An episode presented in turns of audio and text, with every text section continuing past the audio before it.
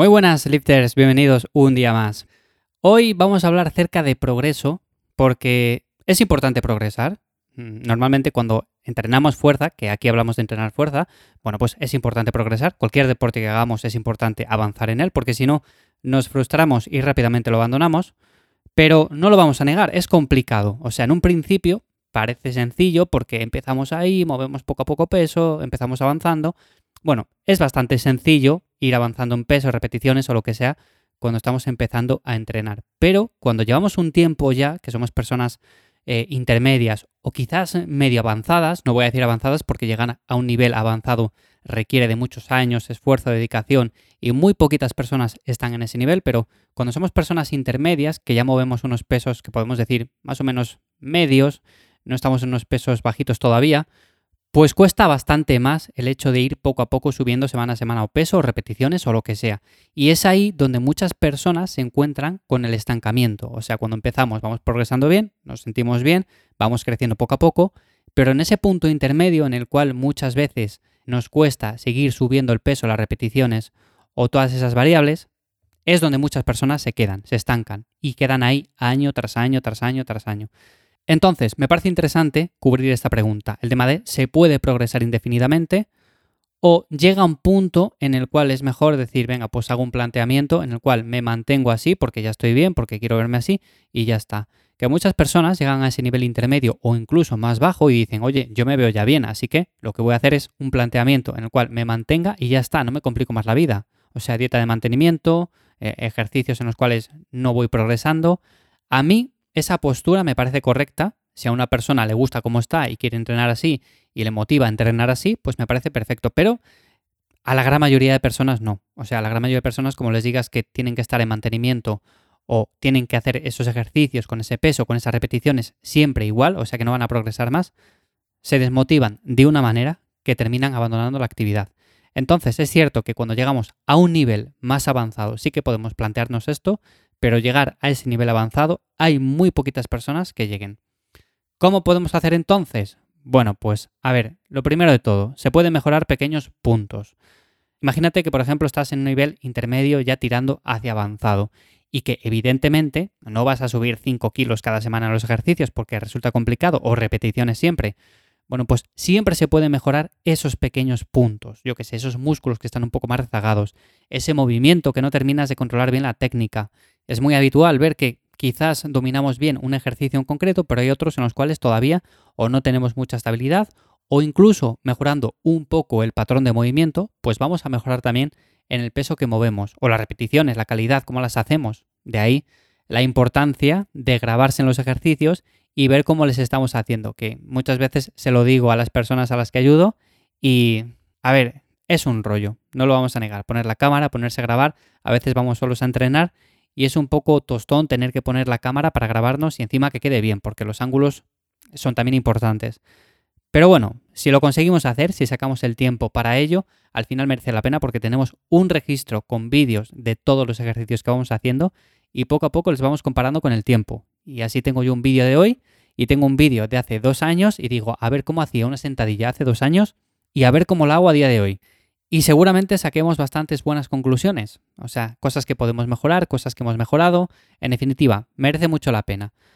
Ese sería el punto número uno. Se pueden mejorar pequeños aspectos. Luego, por supuesto, nadie llega a la perfección máxima. O sea, esto tenemos que tenerlo claro.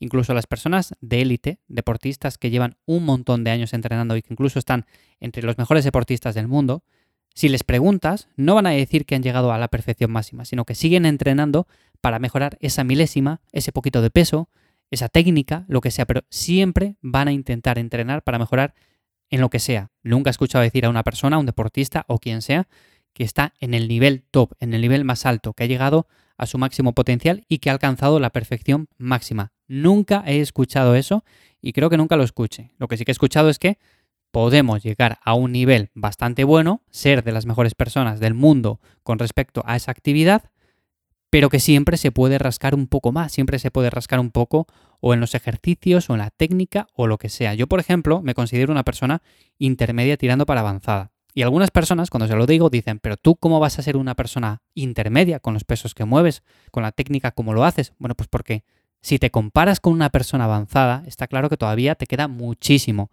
Hay personas que llevan entrenando 40 años y todavía diríamos que son intermedias. O sea, no quiere decir nada los años que llevemos entrenando para ser más o menos avanzados. Entonces, por supuesto, se puede siempre rascar un poco más. Esa es la mentalidad que yo considero que hay que tener. O sea, hagamos lo que hagamos, siempre se puede mejorar un poquito más, pero que llegado a cierto punto, puede que ya no merezca ni siquiera la pena el hecho de intentarlo. O sea, imaginaros que lleváis 50 años entrenando en un ejercicio en concreto, por ejemplo, de fuerza, lo que sea, el press banca, y movéis a un peso bastante alto. Pues seguramente la mejora que vas a conseguir en los próximos años sea muy poquita o sea directamente nula. Entonces interesa más poner todos los esfuerzos en mantener lo que hemos conseguido hasta la fecha. A veces el simple objetivo de intentar mantener lo que hemos conseguido también requiere su esfuerzo. O sea, no es que sea una tarea súper sencilla, decir, yo he llegado a este punto, así que mantenerlo es muy sencillo. No, para nada. O sea, mantenerlo cuesta también su trabajo, tenemos que dedicar tiempo, esfuerzo y por supuesto entrenar bien. O sea, si no entrenamos bien, no vamos a lograr mantener esas marcas, pero ni de lejos. Y luego, por supuesto, lo que hablaba en el episodio anterior.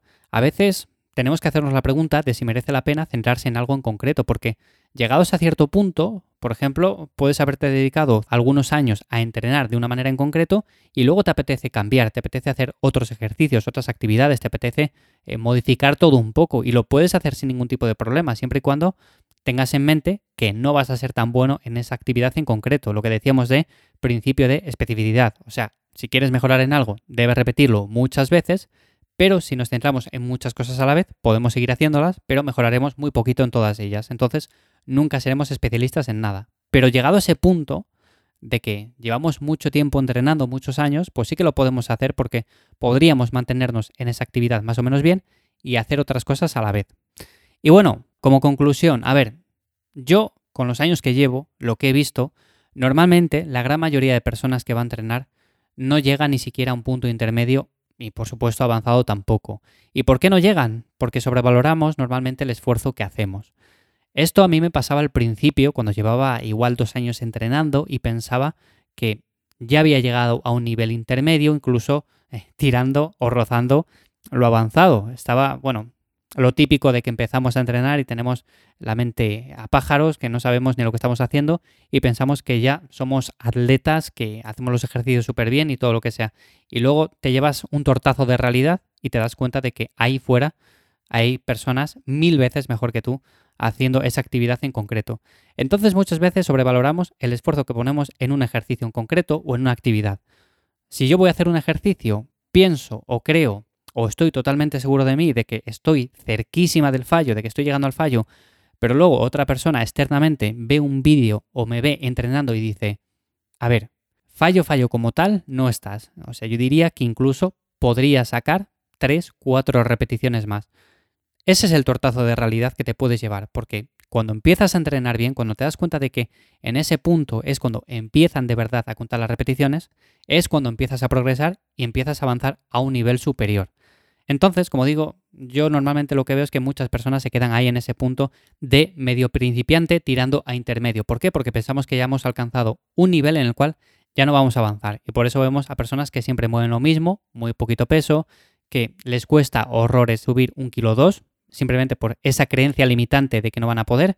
Eso sí, hay un experimento muy bueno, que no sé si lo he comentado en otros episodios, pero que consiste en, por ejemplo, si tenéis un compañero de entrenamiento, cuando vayáis a entrenar o hacer un ejercicio, si veis que está muy estancado y, por ejemplo, siempre mueve, yo qué sé, 60 kilos en press de banca, hacer lo siguiente, o sea, colocarle vosotros el peso sin que él lo vea, o sea, decir, yo te coloco el peso, simplemente céntrate, o sea, vete calentando o lo que sea, y en lugar de esos 60 kilos, que es por poner un ejemplo, le ponéis un poquito más, algo que sea imperceptible, pero que sea ligeramente superior. Por ejemplo, en lugar de esos 60 kilos, 62.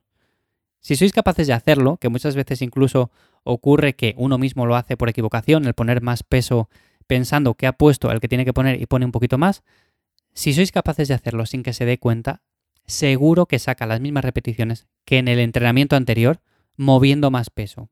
Y seguramente esa persona pensaba que no era capaz ya de mover más peso, pero lo hacéis así, o sea, le engañáis, por así decirlo, pensando que está moviendo el mismo peso que siempre pone, y con eso seguro que avanza. Y por ejemplo, a mí, como digo, hace muchos años me ocurrió ese tipo de cosas de, oye, voy a poner este peso en este ejercicio, de equivocarme, poner un poco más, hacer el ejercicio, sacar las mismas repeticiones que en semanas anteriores y luego darme cuenta de que había puesto más peso y decir, ah, pues he progresado, o sea que sí que se puede.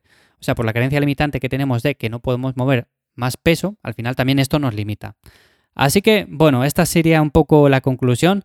Al tema de se puede progresar indefinidamente, bueno, pues no se puede. Si llegamos a un punto máximo, no se puede, pero lo cierto es que la gran mayoría no llega a un punto máximo. Incluso personas de élite siempre luchan por mejorar en pequeños aspectos. Pero bueno, llegados a cierto punto, quizás sea mejor plantearse el objetivo de intentar mantener lo que hemos conseguido hasta la fecha. Si llevamos entrenando 50 años, tampoco tiene quizás demasiada lógica exprimirse al límite para mejorar un poco más. Va a ser bastante complicado. Así que bueno, espero vuestros comentarios o lo que opináis vosotros también en Instagram o en Twitter. También me encontráis en mi web ivyamazares.com y por supuesto os podéis apuntar a la newsletter en la cual los días 1 y 15 de cada mes comparto más contenido por ahí. Nos escuchamos la siguiente semana. Chao.